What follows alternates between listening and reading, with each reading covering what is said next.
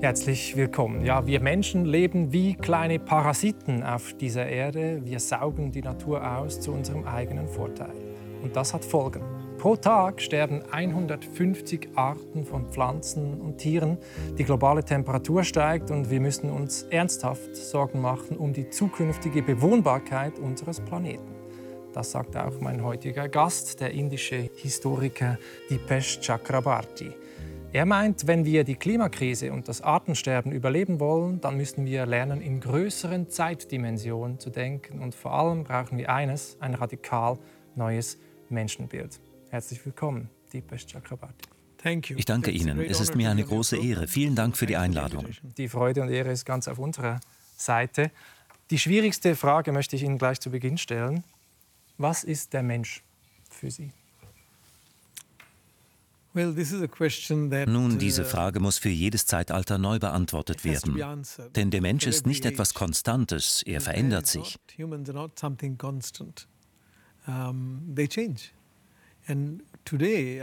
Heute ist der Mensch zu einer planetaren Kraft geworden, vergleichbar mit einer vulkanischen Kraft, mit unserer Technologie, unserer Anzahl und unserem Konsumverhalten. Wir sind wie ein Asteroid, der den Planeten treffen und das Leben hier auslöschen könnte. Wir sind also auch ein Ding, ein Hyperobjekt. And we were not always that. Das war nicht immer so. Es ist die Folge des Bevölkerungswachstums, aber auch der steigenden Bedeutung der Technologie, über die wir Pflanzen und Tiere, selbst Fische für unsere Ernährung industrialisiert haben. All dies hat sich sehr negativ auf das Leben anderer Arten ausgewirkt. Zum ersten Mal in der Geschichte des Planeten verursacht eine biologische Spezies ein Massensterben. And this is the first time in the history of the planet that a biological species is driving extinction mhm. of life. A great extinction of life. Das ist das Schockierende. Sie sagen, der Mensch ist wie ein Asteroid, der vor 65 Millionen Jahren die Dinosaurier aus, ausgerottet hat. Und das passiert heute wieder. Also wir sind mitten in äh, dem sechsten großen Massensterben der Arten.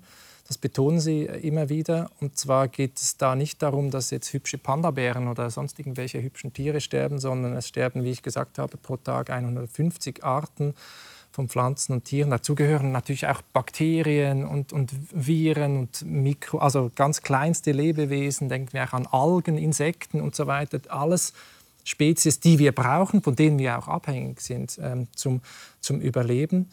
Wie lange geben Sie denn dem Menschen selbst noch Zeit auf diesem Planeten? Diese Frage ist schwer zu beantworten. Uh, Ein Klimawissenschaftler wurde gefragt, wo er die größte Unsicherheit beim Klimawandel sehe. Klugerweise sagte er beim Menschen, denn der Mensch kann enorm viel Gutes tun, wenn er sich dazu aufrafft und entsprechend motiviert ist. Menschen können destruktiv, aber auch konstruktiv sein. Wie viel Zeit uns Menschen bleibt, hängt also davon ab, wie sehr wir dem Begriff Homo sapiens, also Weise, nachleben.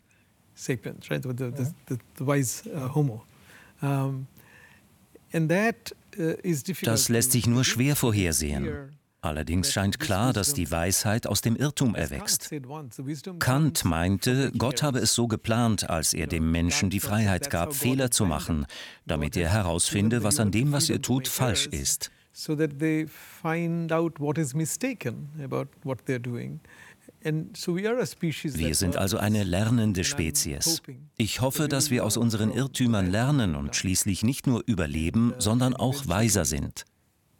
Come out uh, not only as surviving species, but also a wiser species. Ja. Das ist interessant. Und Sie sagen, eine weise Spezies, eine Art zu werden und diesen Fehler einzusehen und vielleicht auch wieder gut zu machen oder Schadensbegrenzung zu machen. Wenn ich Sie gefragt habe, was ist der Mensch, ähm, für Sie in Ihren Büchern wurde mir auch klar, es ist, Sie nehmen so sehr Distanz von diesem Anthropozentrismus. Also der Mensch ist nicht im Zentrum, der ist unwichtig. Wir sind noch nicht so lange da. Da gibt es andere Lebewesen. Ähm, Und das ist doch auch interessant zu sehen, ein neu, dass wir wahrscheinlich ein neues Menschenbild brauchen, wenn wir diese Naturbeherrschung davon wegkommen möchten. Yes, because I think for a long time, at least from, I would say, from the time that we build cities, über eine sehr lange Zeit, eigentlich seit wir Städte bauen, betrachtete der Mensch die Welt als gegeben, um es mit Schopenhauers Worten zu sagen. Wir nahmen die Welt als etwas Selbstverständliches hin.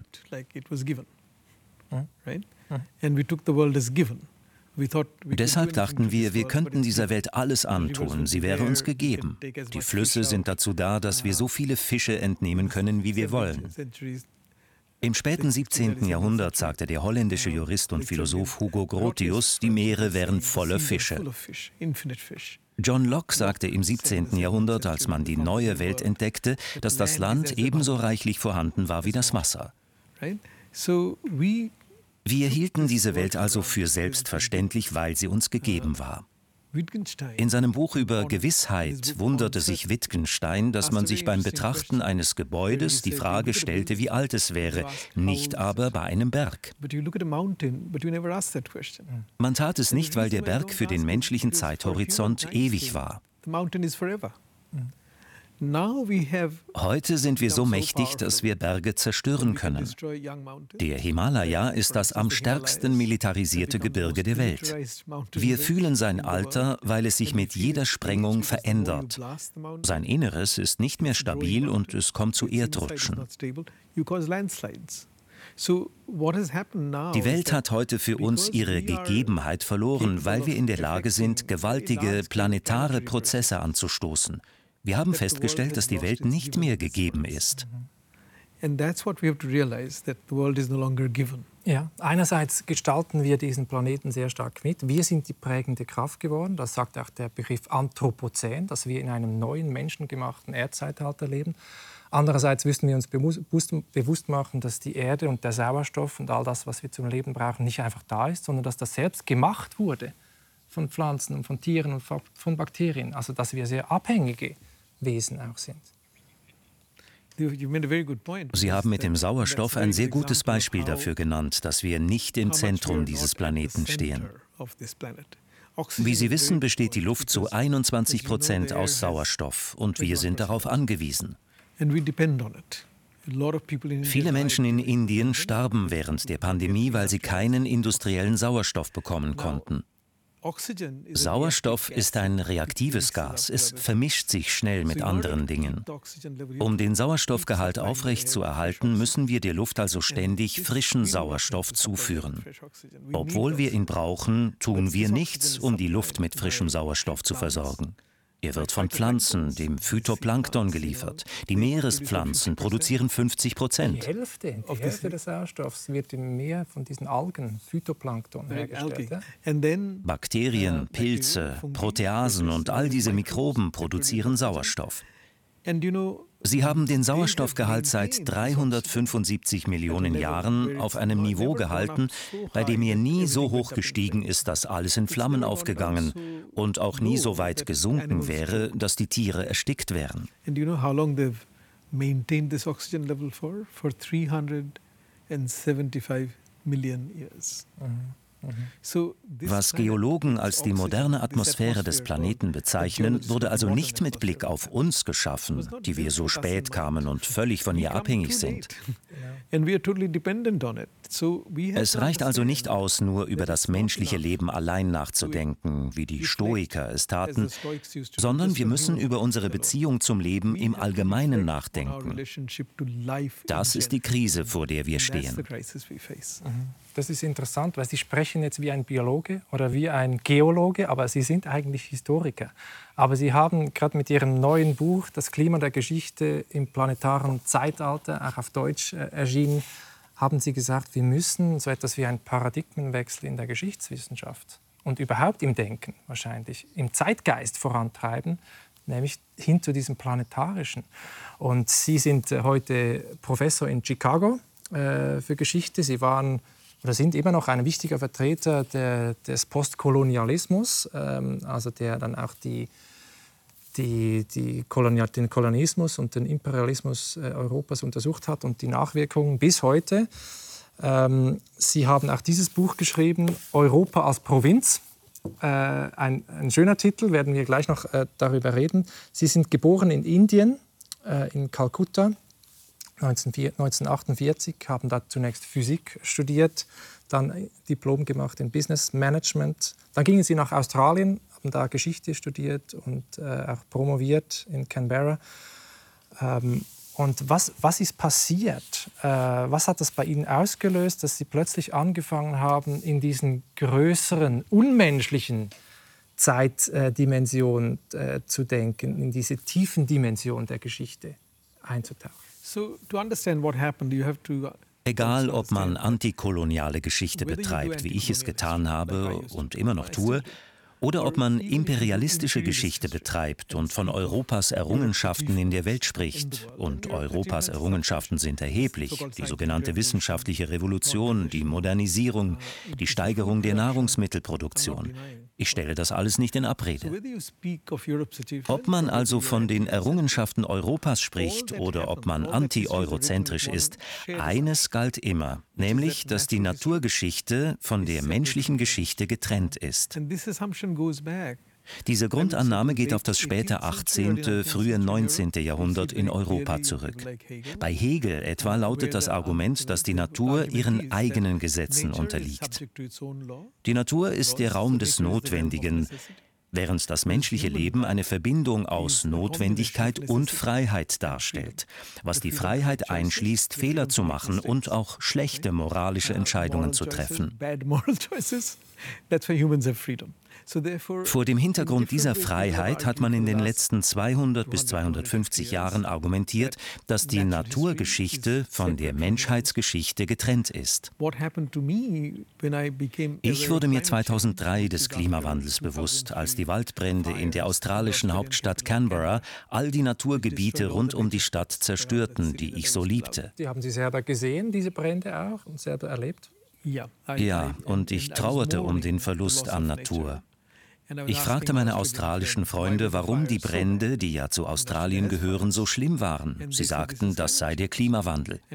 Mir wurde beim Lesen über den Klimawandel schnell klar, dass diese Unterscheidung zwischen Menschheitsgeschichte und Naturgeschichte in sich zusammengefallen ist, weil der Mensch zu einer geophysikalischen Kraft geworden ist. Der Mensch ist wie ein Asteroid, der Mensch ist wie ein Ding. Vorher betrachtete man die Naturgeschichte als eine Geschichte der Objekte. Geologen und untersuchen sie.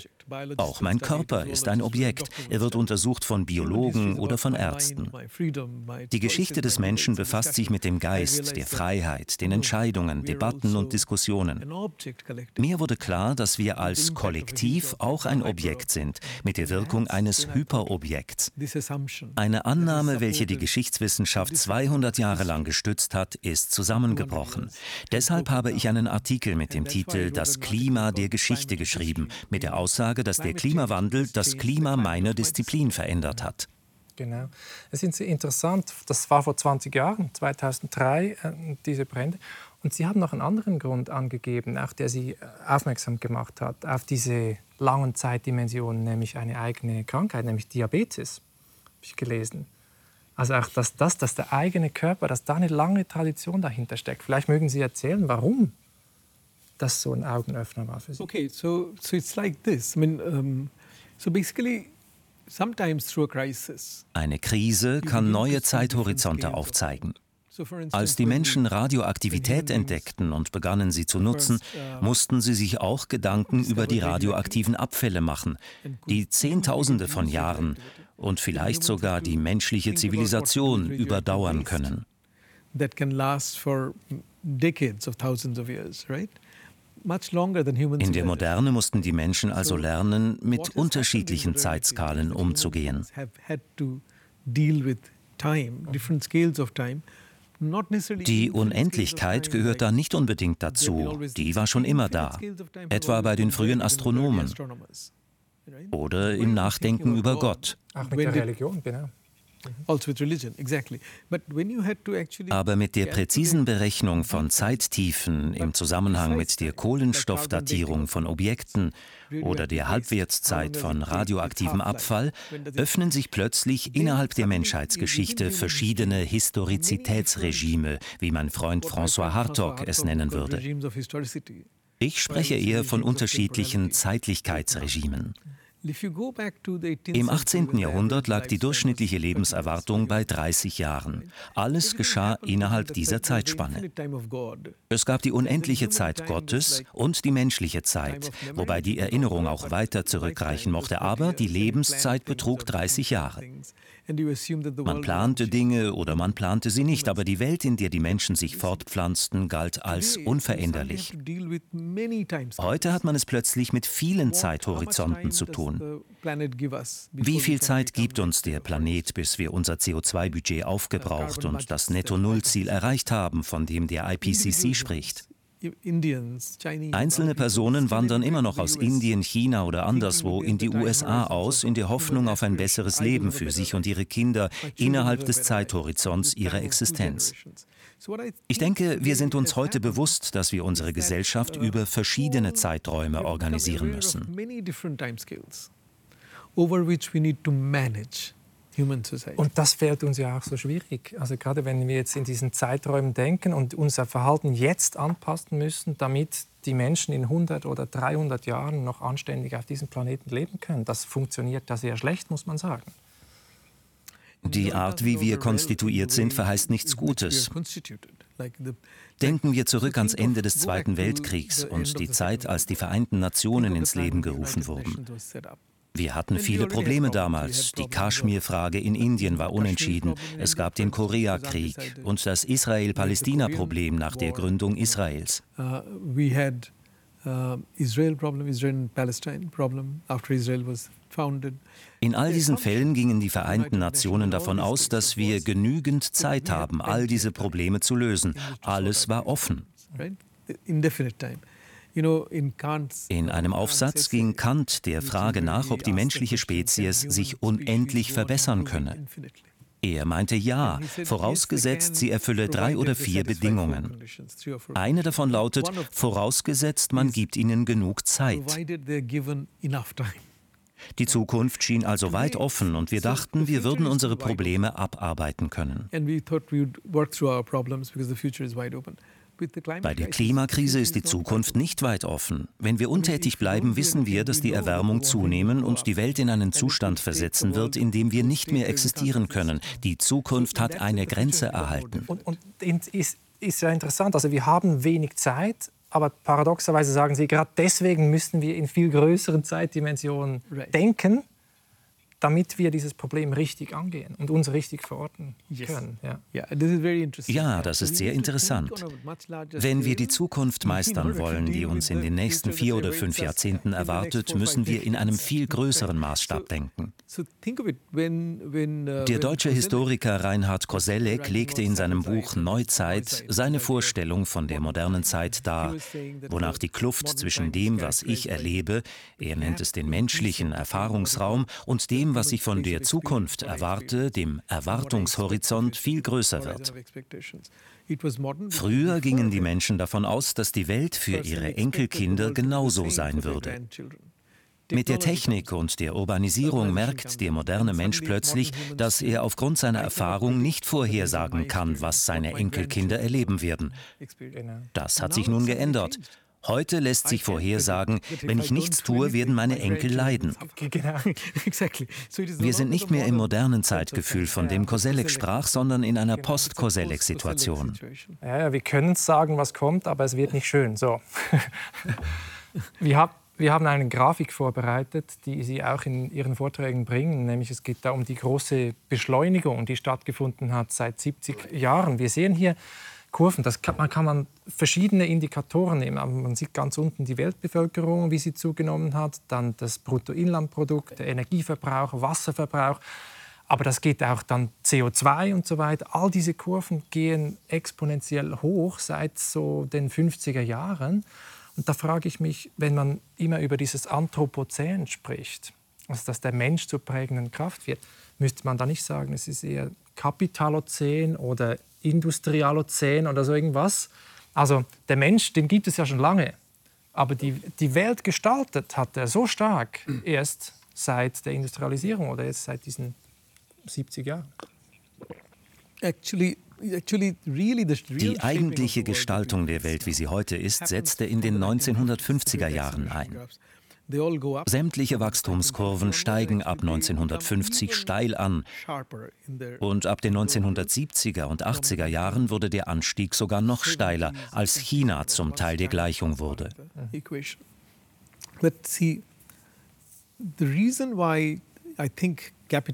Begriffe wie Kapitalozän werden der Komplexität des Problems nicht gerecht.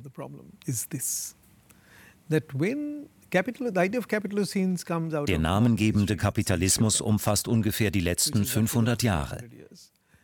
Der modernen marxistischen Geschichtsschreibung liegt die Idee der Kausalität zugrunde. Sie ist aristotelisch in dem Sinne, dass es eine letzte Ursache gibt. What causes what? That we employ in that variety of history is Aristotelian in the sense that you think there's a final cause.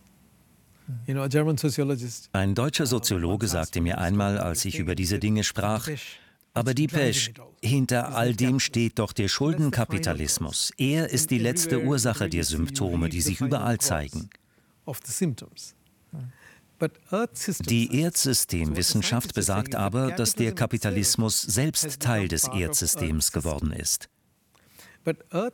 Das Erdsystem ist kein System, das auf einer letzten Ursache beruht. Es basiert auf geteilter Kausalität. Physiker nennen dies ein komplexes System. Als Element einer geteilten Reihe von Kausalitäten ist der Kapitalismus nur eine Ursache unter vielen. Deshalb denke ich, dass diejenigen, die vom Kapitalozän sprechen, nicht gezeigt haben, dass sie die Wissenschaft des Erdsystems verstanden haben. Mhm, interessant. Also das die Wirtschaftsform ist ein Faktor unter ganz vielen, wenn man diese Erdsystemwissenschaften, diese Perspektive äh, anschaut. Wir haben noch einen Einspieler vorbereitet, ein kurzes äh, Statement der US-amerikanischen äh, Denkerin Donna Haraway. Die hat sich auch mit diesem Thema auseinandergesetzt und sie hat einen ganz kreativen Vorschlag. Sie möchte nämlich von Cthulhu-Zähn sprechen und was das ist, das schauen wir uns mal gemeinsam an. Der Begriff Anthropozän, das Zeitalter des Menschen, macht uns in gewisser Weise historisch dumm. Und ich schlage Cthulhu-Zähn vor, ohne die anderen Kategorien eliminieren zu wollen. Ich schlage vor, dass wir uns daran erinnern, dass wir fortschreiten, uns entwickeln, uns bewegen. Wir sind keine vollkommenen Lebewesen. Wir sind nicht in Kategorien erfasst. Die Fähigkeit des Lebens und Sterbens besteht für alle menschlichen und nichtmenschlichen Wesen der Erde. Und das Cthulhu-Zän ist unsere Zeit. Also ich habe das Wort erfunden und darf daher sagen, wie es ausgesprochen wird. Der Wortstamm ist chtonisch, der Erde angehörend. Es bezieht sich auf die Wesen der Sümpfe und des Wassers und der Erde. Nicht nur die alten, sondern auch die heutigen. Chtonisch und Kainos, die Zeit der irdischen die Zeit der irdischen und nicht nur der Menschen. Also sie möchte auch so wieder den Menschen dezentrieren, aus dem Zentrum holen und sagen, wir sind nur eine Spezies unter vielen, die hier das Sagen haben. Nun, der Vorschlag von Donna Haraway ist definitiv eine Verbesserung gegenüber dem Begriff Kapitalozän. Aber bei allem Respekt für Donna Haraway, auch in ihrem Buch tauchen Sätze auf, die dem Kapitalismus die Schuld geben also has sentences which are blaming capitalism. Donna Haraway ist wie Bruno Latour eine Theoretikerin der Konnektivität. Sie sieht die Dinge als miteinander verbunden. Das führt zu einem moralischen Sinn von Geschichte, wonach der Kapitalismus für unsere Zeit sinnstiftend war. Das Problem dabei ist, dass man sich so den Kapitalismus nur denken kann, wenn man die Menschheitsgeschichte von der Naturgeschichte trennt. Wenn Marx wenn Marx sagt, dass der Kapitalist der Schatzbildner ist, dann abstrahiert diese Aussage die menschliche Geschichte, die Dynamik von Kapital und Arbeit von der Naturgeschichte.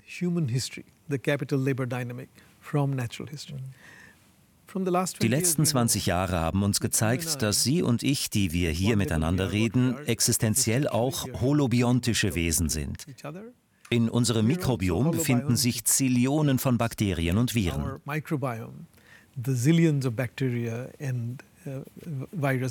Das sind, glaube ich, zwei, zwei Kilogramm, die wir rumschleppen an Bakterien. Also Wie die Pandemie zeigte, ist das auch eine planetare Kraft auf makro- und mikrobieller Ebene. Wir haben ja bereits davon gesprochen, dass der Mensch eine Minderheitsform des Lebens auf diesem Planeten ist. Mikroben sind als Lebensform viel zahlreicher und weitaus wichtiger. Auf ihrer Arbeit gründet das Leben. It's on their work that the building of life rests. Right? Uh, Als James Lovelock, der Begründer der Gaia-Hypothese, bei der NASA darüber diskutierte, ob der Mars für Menschen bewohnbar gemacht werden könnte, sagte er, vergesst die Menschen, macht ihn für Bakterien bewohnbar, die kriegen das hin. Hm. Und heute produzieren wir Bakterien industriell, um Antibiotika herzustellen. Wir industrialisieren menschliches Leben und andere Lebensformen, um menschliches Leben zu erhalten. Wir sprachen eben von der großen Beschleunigung. Eine Dimension fehlte in den Diagrammen und Zahlen. Wir erfahren davon in den Berichten des deutschen Wissenschaftlers Hannes Bergthaler, die er für die Denkfabrik Hoover Institution über das asiatische Anthropozän geschrieben hat. Er zeigt zunächst, dass 70 Prozent der heutigen Verbraucher seit dem Jahr 2000 nicht aus dem Westen stammen, sondern aus Indien, China und der afrikanischen Mittelschicht, also aus den aufstrebenden Klassen.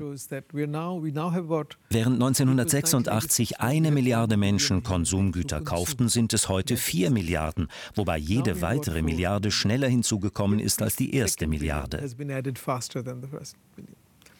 Wir sind heute der größte geomorphologische Akteur. Wir transportieren mehr Erde als sämtliche Flüsse.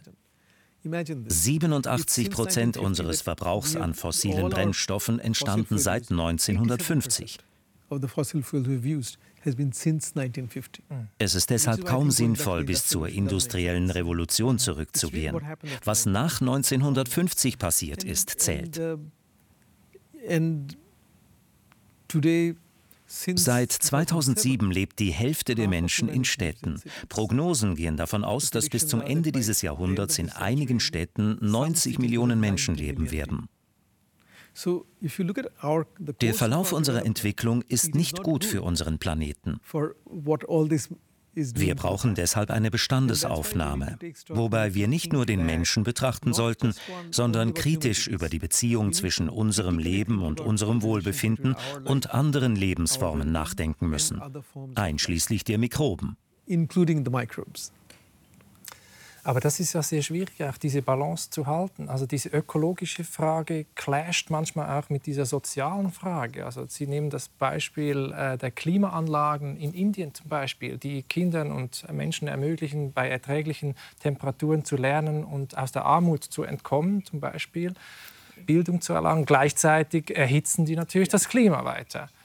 Und das ist auch wieder dieser Konflikt zwischen, zwischen diesem ökologischen und, und zwischen dem sozialen. Haben Sie da, wie navigieren Sie da durch? Klimaanlagen sind nirgendwo gut. Der klimatisierte Raum, in dem wir sitzen, hat zwiespältige Auswirkungen. Klimaanlagen retten Leben, wie wir aus Studien in Texas, aber auch in Delhi und anderen Orten wissen. Humans would have lived shorter in places like Texas. Same in Delhi. Klimaanlagen retten also Leben, schaffen Wohlbefinden für die Menschen und tragen so zu einer besseren Zukunft bei. Gleichzeitig sind sie eine ökologische Katastrophe. Wir müssen also das Unmögliche schaffen. We need to do something impossible. There is a book by in ihrem Buch über die Biosphäre haben zwei Geologen, Jan Salaschewitsch und Mark Williams, dargelegt, dass unsere Städte und Technologien Abfälle produzieren, die nicht wiederverwertbar sind. Sie verhalten sich also wie parasitäre Organisationen auf dem Planeten.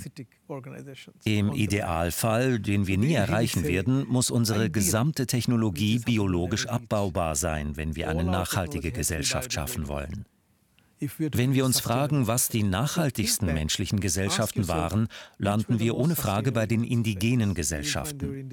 Die australischen Ureinwohner lebten dort 60.000 Jahre, bevor die Europäer auftauchten. Amerikanische Ureinwohner hatten den Kontinent 15.000 Jahre für sich. Es ist, ist, interessant, dass Sie jetzt von Nachhaltigkeit sprechen, weil Sie möchten diesen Ausdruck ja ersetzen, interessanterweise durch einen anderen, nämlich Bewohnbarkeit. Mögen Sie erläutern, was für Sie der Unterschied ist und warum es wichtig yes. ist, eigentlich von Bewohnbarkeit zu sprechen, des Planeten in Zukunft? Well, because habitability uh, Lassen Sie mich mit der Nachhaltigkeit beginnen. Nachhaltigkeit ist stark auf den Menschen ausgerichtet.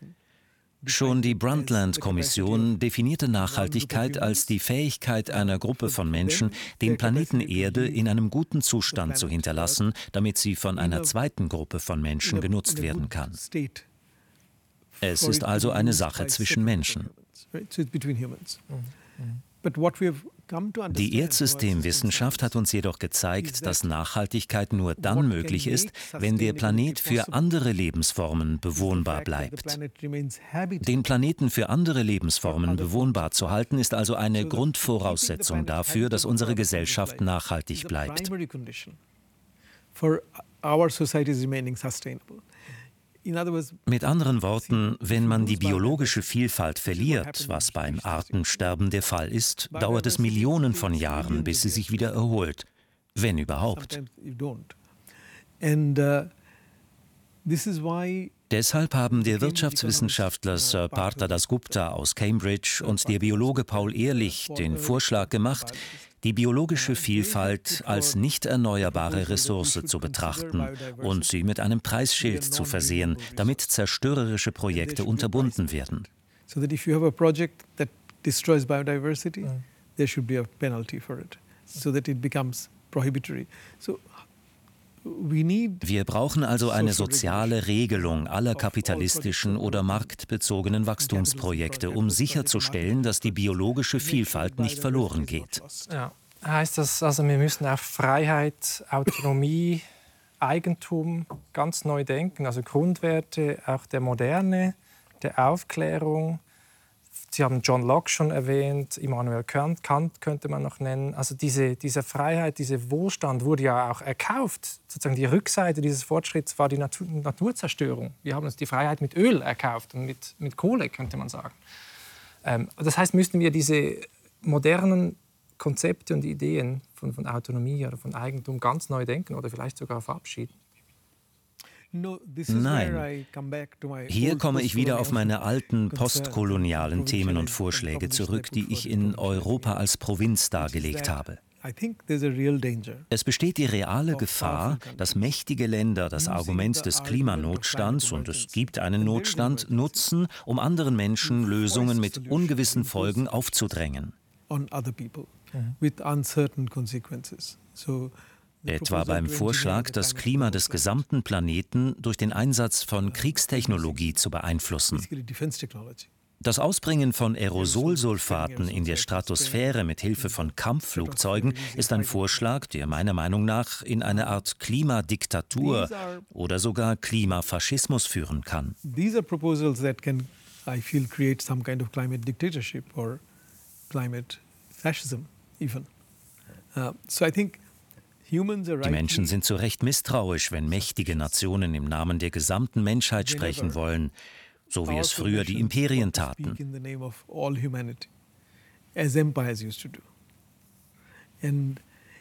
Das liegt an einem grundlegend menschlichen Problem. Wir verstehen dank der Erdsystemwissenschaft, dass der Planet eins ist. Aber die Menschen sind konstitutionell viele. Der deutsche Staatsrechtler und politische Philosoph Carl Schmitt sagte, die Menschen sind kein Universum, sie sind ein Pluriversum. Die positive Seite dieser Aussage findet sich in Hannah Arendts Schriften. Sie sagt, nur weil jeder Mensch anders ist, gibt es die Möglichkeit der Neuheit. Jemand kann originell sein, eine neue Idee haben und die Möglichkeit der Demokratie. Und die Möglichkeit der Demokratie ist von existenzieller Bedeutung, denn die Menschen wollen nicht auf die Freiheit verzichten, zu diskutieren und zu widersprechen. Wenn jemand sagt, ich tue das für die ganze Menschheit, sollte man diesem Argument gegenüber misstrauisch sein. Es gibt aber eine echte Notlage. Der einzige Weg besteht darin, sich selber treu zu bleiben und die Diktatur abzulehnen.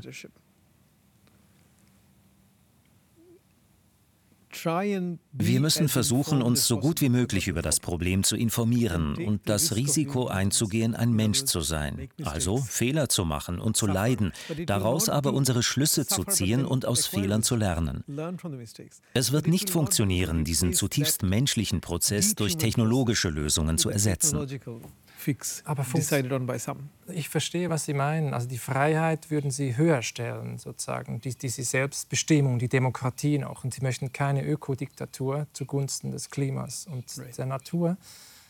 Das ist nachvollziehbar. Andererseits lernt der Mensch oder die Menschheit, wie lernt die Menschheit? Also was heißt das schon? Normalerweise lernen wir, dass eine Herdplatte heiß ist und ziehen den, die Hand zurück. Aber jetzt müssen jetzt sozusagen die zukünftigen Generationen ausbaden, was wir jetzt noch gar nicht so wirklich spüren. Also das fängt jetzt erst richtig an. No, Vielleicht braucht das in diesem Moment halt auch ungewöhnliche Maßnahmen. Die braucht es. In erster Linie denke ich als Lehrer und Pädagoge, dass es ein echtes und breites Wissen über den Klimawandel und die Erdsystemwissenschaft geben sollte.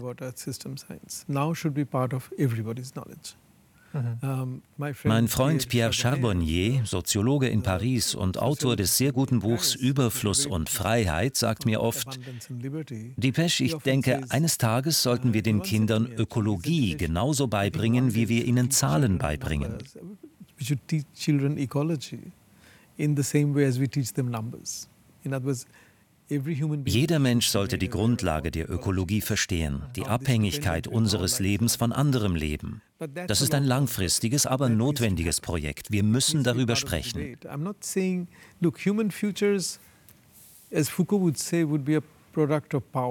Ich behaupte nicht, wie Foucault, dass die menschliche Zukunft ein Produkt von ungleich verteilter Macht ist.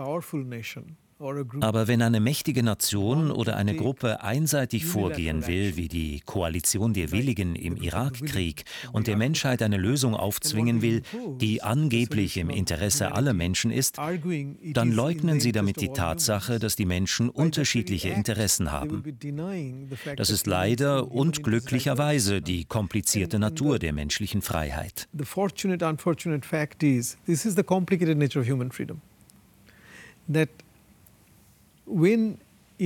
so werfen Indien und China den Vereinigten Staaten oder Europa vor, in der Vergangenheit eine schlechte Rolle gespielt zu haben, und sie fordern sie auf, das in Ordnung zu bringen. Der Planet ist euer Problem für die nächsten Jahre. Ihr müsst uns mehr Zeit geben, um Netto Null zu erreichen. Und wir haben das Recht, dieselben Fehler noch zu machen, die ihr schon gemacht habt. So, aufzuholen. Mhm. Genau. Sie fordern ihr Recht ein, die Umwelt zu belasten. Die Menschen versuchen also, den Planeten zu spalten, aber der Planet ist eins. Sie sehen, wie komplex die Sache ist. Ein planetares Problem verschiebt sich also hin zu einem Problem über menschliche Kontroverse. Aber so ist der Mensch halt.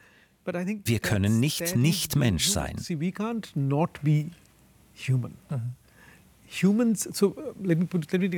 Lassen Sie mich einen Schritt zurücktreten. Wir stehen vor einem Problem, für das uns die Evolution nicht ausgestattet hat. Bis zur Geschichte der Globalisierung, der Industrialisierung und der Modernisierung näherte sich der Kapitalismus unseren Instinkten, ja sogar unserer Intimität immer mehr an. Denken Sie an die Art und Weise, wie das Mobiltelefon das Problem der Langeweile anspricht, wie es Heidegger betrachtet.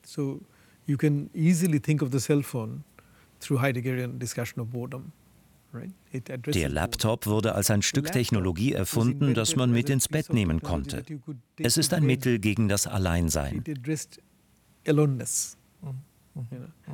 All diese Konnektivität nimmt die zutiefst menschlichen Phänomene der Einsamkeit und Langeweile auf. Der Kapitalismus war so erfolgreich, weil er alle unsere existenziellen Probleme anspricht.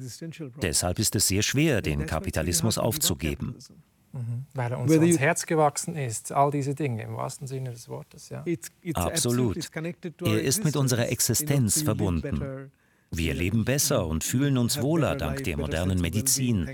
Und deshalb ist es sehr schwer, all das aufzugeben.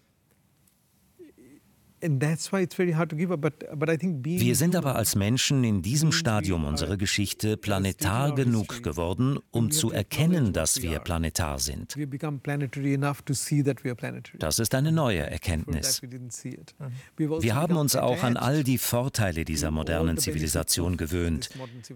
Selbst ein scharfer Kritiker der modernen Technologie wie Latour hat nicht auf seine MRIs und Chemotherapie verzichtet, als er an Krebs erkrankt und leider gestorben ist.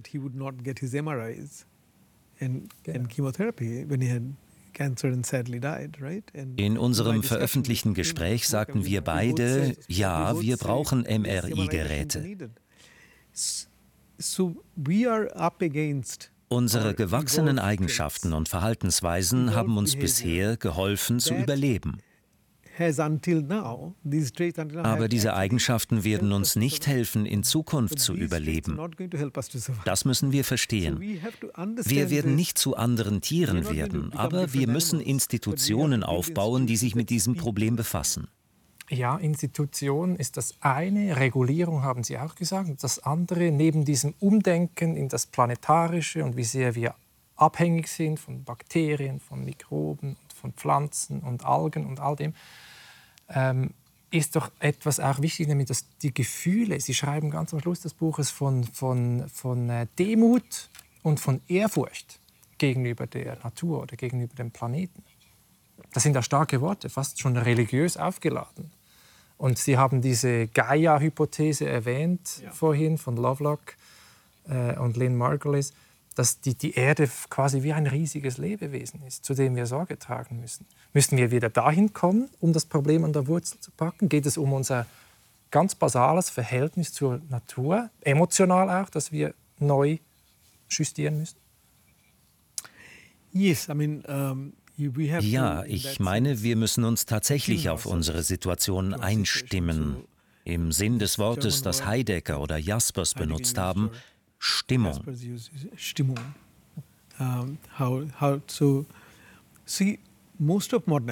Der größte Teil der Modernisierung ab den 1950er Jahren wurde in einer triumphalistischen Stimmung betrieben. Der Mensch hat die Natur besiegt, wir haben die Natur erobert. Ich bin in Indien aufgewachsen, wo in den Schulen gelehrt wurde, dass der Mensch dazu bestimmt sei, die Natur zu erobern. Menschen wollen zwei Arten von Freiheit. Die Freiheit von Unterdrückung durch andere Menschen und die Freiheit von Unterdrückung durch die Natur. Man kann also in der Tat von einer triumphalistischen Stimmung sprechen. Indische Freunde, durchaus auch gebildete Menschen, sagten mir, lasst uns Geld machen, dann werden wir uns um alle Probleme kümmern. Geld wird unsere Probleme lösen. So war das damals. Diese Stimmung hilft uns nicht. Sie stimmt uns nicht ein. Ihre Zeit ist abgelaufen. Wir brauchen andere Arten der Stimmung, die auf anderen Denkweisen gründen. Das bringt mich zurück zu den indigenen Gesellschaften. Keiner von uns wird in die Zeit vor 1492 und zur Lebensweise der Ureinwohner in diesem alten Sinne zurückkehren wollen, denn das Leben damals war kurz.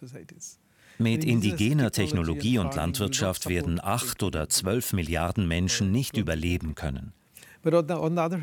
Umgekehrt basierten diese Gesellschaften auf Ehrfurcht vor anderen Lebewesen und dem, was um sie herum war.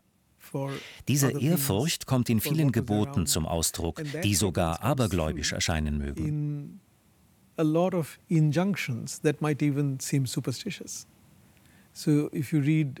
Robin Wall Kimmerers Buch Geflochtenes Süßgras nimmt Bezug auf ihre indigene Abstammung und Gesellschaft. Darin finden sich viele Vorschriften. Tu dies nicht, tu das nicht. Auch die indische bäuerliche Gesellschaft kannte immer schon solche Anweisungen. Sähe nicht zu der Zeit aus. Iss diese oder jene Frucht nicht zu der Zeit. Wir wuchsen damals mit dieser Art von Ideen auf. Es handelt sich im Grunde um Ermahnungen. Mit der Modernisierung haben wir die Umsicht in den Wind geschlagen. Ein wissenschaftliches Beispiel für umsichtiges Denken ist der Begriff der planetaren Grenzen. Es gibt neun Belastungsgrenzen der Erde, die wir nicht überschreiten sollten. Zumindest könnte man sich eine politische Vereinbarung zwischen den Nationen der Welt vorstellen, dass wir gemeinsam diese Grenzen nicht überschreiten werden. So meinte ich den Hinweis auf die indigenen Völker. Diese Gesellschaften basierten auf Umsicht.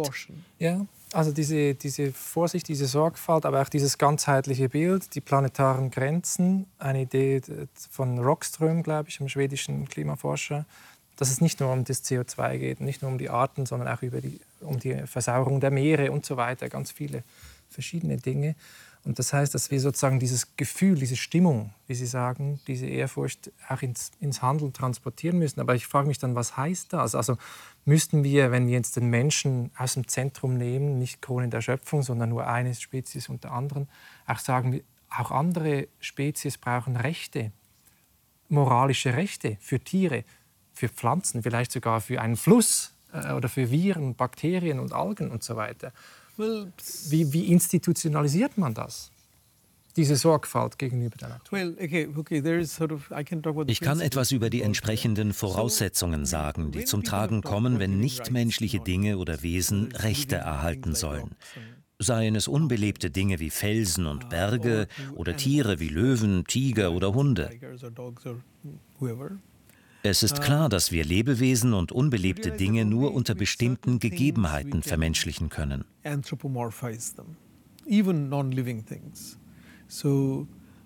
Wir können uns vorstellen, dass ein Berg im menschlichen Sinne stirbt. Wenn wir die zur Kontrolle der Hirschpopulation notwendigen Wölfe ausrotten, fressen die Hirsche die Bäume, die den Berg zusammenhalten, und er zerfällt zu Staub. Wir können uns also einen sterbenden Berg vorstellen.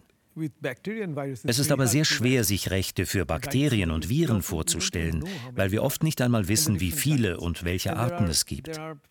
In den Ozeanen gibt es zum Beispiel Viren, die Bakterien fressen und die Bakterienpopulation im Gleichgewicht halten.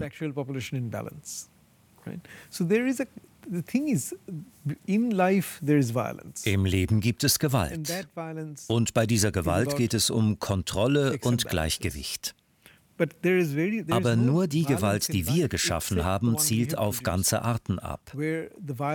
Üblicherweise erhält die Gewalt zwischen verschiedenen Spezies die Arten über ihre normale Lebenszeit. Arten sterben normalerweise nach ein paar Millionen Jahren aus.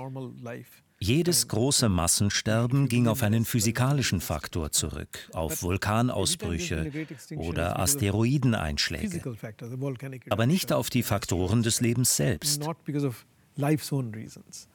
Wir sind das erste Symptom dafür, dass sich das Leben selbst zerstören kann. Wir sind das erste Vehikel dieser Logik, aber wir sind uns dessen bewusst. Mit Blick auf die Zukunft spricht man von drei Unwägbarkeiten. Eine ist das Klima. Eine zweite ist die Technologie, insbesondere die künstliche Intelligenz. Und die dritte ist die Tatsache, dass der Mensch eine alternde Spezies ist. Die Fruchtbarkeit sinkt. Also werden wir bis zu einer bestimmten Zahl wachsen, aber dann sind wir alle alt und unsere Zahl wird auf natürliche Weise zurückgehen. Was passiert dann mit unserem Wohlstand? Wird die Arbeit von der Technologie erledigt? Der Mensch steht an der Schwelle, grundsätzliche Dinge neu überdenken zu müssen. Seit dem 19. Jahrhundert sind wir über christliche oder säkulare Inhalte dazu zurückgekehrt, Arbeit mit Würde zu verbinden. In Indien bekämpfte Gandhi die Unberührbarkeit und sagte, dass wir der Arbeit ihre Würde geben müssen. Er putzte Toiletten, um der Arbeit ihren Ekelfaktor zu nehmen. Diese Entwicklung war aber davon abhängig, dass der Mensch eine junge Spezies ist. The world today manages itself because some parts Die Welt von heute verwaltet sich selbst. Sie ist in einen jungen und in einen alternden Teil aufgeteilt, der Menschen als Gastarbeiter oder Arbeitnehmer importieren muss. Aber insgesamt wird das Angebot an Menschen versiegen. Ja, es ist interessant. Also vor allem auch, wie sich die Menschheit dann in Zukunft noch entwickelt, also über die, über die Technologie. Und es gibt ja die Idee, Geo, Geoengineering, haben Sie gesagt, dass man die technisch verursachten Probleme auch mit Hilfe von Technik wieder lösen kann und so. Das kann natürlich auch für den Menschen gelten. Ich möchte Ihnen gegen Ende des Gesprächs jetzt noch ein Zitat einspielen von dem Historiker äh, Yuval Harari, äh, dem berühmten israelischen. Und der war äh, vor einiger Zeit hier am Tisch bei meiner Kollegin Barbara Bleisch und sie hat ihn gefragt, ähm, ob die Menschheit denn kurz vor dem Aussterben steht. Hören wir ihm mal zu. Uh, ja, aber es ist kein Ende wie in einem Hollywood-Film, in dem Roboter verrückt werden und alle Menschen töten. Uh, es ist wahrscheinlicher, dass wir neue Technologien nutzen werden, vor allem Biotechnologie und künstliche Intelligenz, um uns zu verändern und in Wesen abzugraden, die sich viel mehr von uns unterscheiden, als wir uns von den Neandertalern oder Schimpansen. Ich denke also nicht, dass in 200 Jahren Menschen wie wir die Erde bevölkern werden. Unsere Nachfahren werden eine Form von Cyberwesen sein, die das zukünftige Leben dominieren. Ja, wie stehen Sie denn zu dieser Perspektive? Es gibt ein neueres Interview von Harari über künstliche Intelligenz. Es gibt einige YouTube-Videos, in denen man ihn hören kann. Dort spricht er über die Gefahr, dass eine hochentwickelte KI, die Cyborgs, tatsächlich Entscheidungen für uns treffen könnten, auch wenn dieses uns vielleicht nicht mehr existieren wird.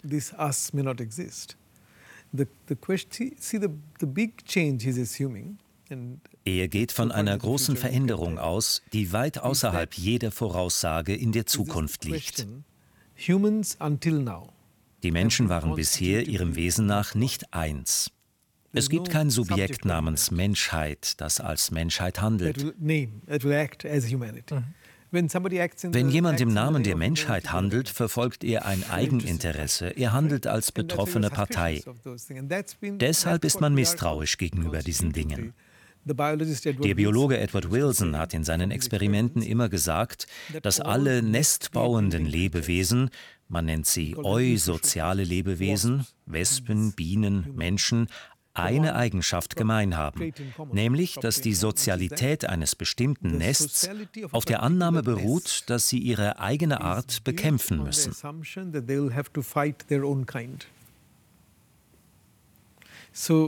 Man könnte es Stammesinstinkt nennen.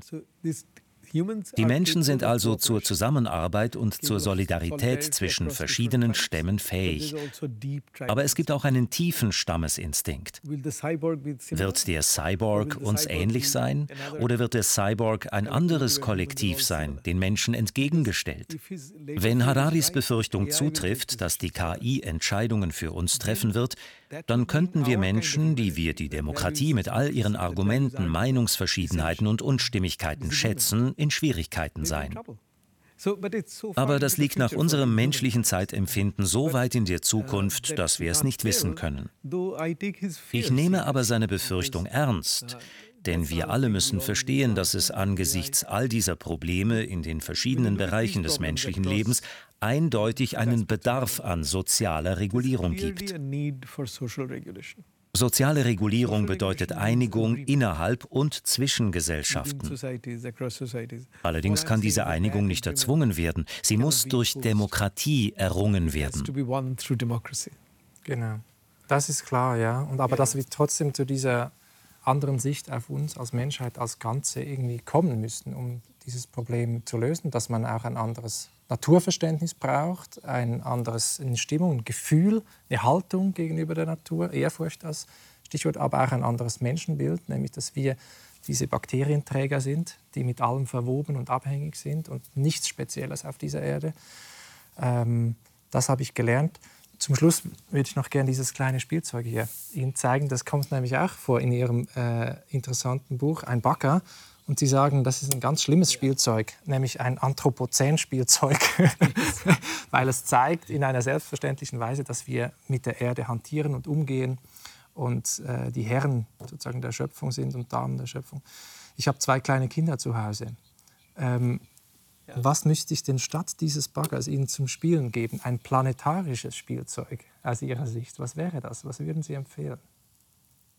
Das ist eine sehr interessante Frage. Vielleicht müssen wir diese planetaren Spielzeuge erfinden. Das ist ein Anthropozän-Spielzeug. Es macht das Anthropozän zu etwas Selbstverständlichem, zu einem fraglosen Teil der menschlichen Existenz. Ein Kind wächst in dem Glauben auf, dass es in eine stabile Welt hineingeboren wird. Es gibt keine Vergangenheit, die über seine Eltern oder Großeltern hinausgeht, die diese Welt bilden. Innerhalb dieser Welt gehört dieses Spielzeug zum Gegebenen. Weil Menschen solches machen, spielen sie damit. Humans do this, and so they play with it. Uh, uh, uh, in fact, uh, also Viele Spielzeuge sind aus gefährlichen Materialien gefertigt. Auch das schafft Selbstverständlichkeiten. Und um auf Pierre Charbonnier zurückzukommen, wir müssen uns bewusst sein, welche Beziehung wir zu anderen Lebensformen haben und dieses Bewusstsein an unsere Kinder weitergeben.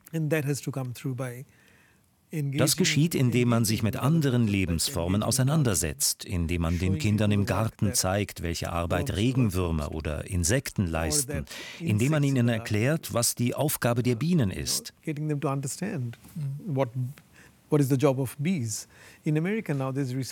Amerika wird heute wegen des Bienensterbens daran geforscht, winzige Roboterbienen zu bauen, die die Bestäubung übernehmen sollen. So tiny bees that will do the pollination Stellen Sie sich eine Welt vor, in der es keine Bienen gibt. Uh, ich möchte aber nicht in die Schuldzuweisung einsteigen. Deshalb vermeide ich ja auch Begriffe wie Anthropozän oder Kapitalozän, die sich darin üben, einer Gruppe von Menschen moralisch die Schuld zu geben und sie verantwortlich zu machen. Sie haben eine Verantwortung, aber es ist ein Ausdruck unserer Wünsche. Genau. Und das würde für meine Kinder heißen, ich nehme sie mit in die Natur und wir schauen zusammen einen Wurm an oder eine Biene oder eine Blume. Und wir versuchen die Natur zu verstehen, wie sie als Netzwerk funktioniert und wir Teil davon sind. Das nehme ich gerne als Schlusswort. Vielen herzlichen Dank für das Gespräch, Deepesh Chakrabarti. Thank you. Vielen Dank für Ihre Einladung. Thanks again.